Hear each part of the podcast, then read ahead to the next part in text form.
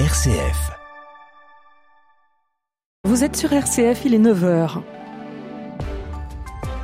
Le flash Jean-Baptiste Labeur. Bonjour Delphine, bonjour à tous. L'Elysée annonce ce matin la mobilisation de 7000 soldats de l'opération Sentinelle au lendemain du meurtre d'un professeur de français devant un lycée à Arras.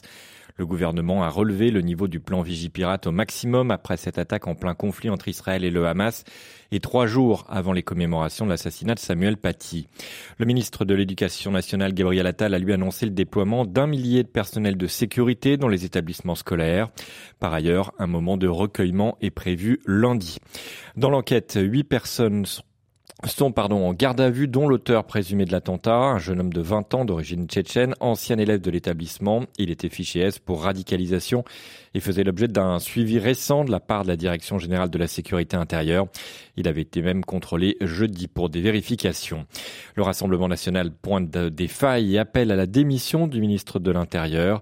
Les républicains demandent, eux, l'instauration de l'état d'urgence. Emmanuel Macron a appelé hier les Français à faire bloc contre la barbarie islamiste.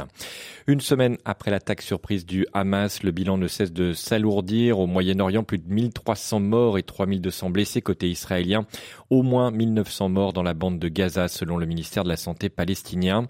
Par ailleurs, 15 Français ont été tués et ces autres sont toujours portés disparus, selon le dernier bilan du ministère des Affaires étrangères. L'armée israélienne qui annonce ce matin la mort d'un haut responsable du mouvement islamiste Hamas, tué au cours des dernières 24 heures par l'aviation israélienne.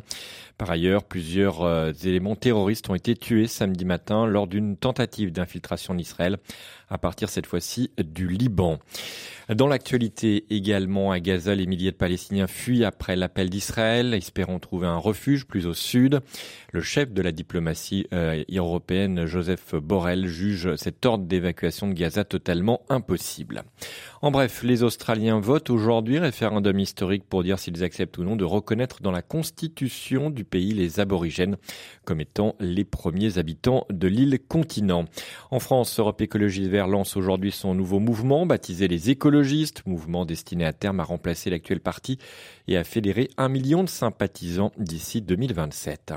Les sports avec le début des quarts de finale de la Coupe du Monde de rugby, deux affiches aujourd'hui Pays de Galles Argentine à 17h suivi d'Irlande Nouvelle-Zélande à 21h. Et puis du football, l'équipe de France qualifiée pour l'Euro 2024 après sa victoire hier soir 2 buts à 1 aux Pays-Bas avec un doublé de Kylian Mbappé désormais avec 42 buts en bleu devant le légendaire Michel Platini. Merci Jean-Baptiste. Bon week-end à vous sur RCF.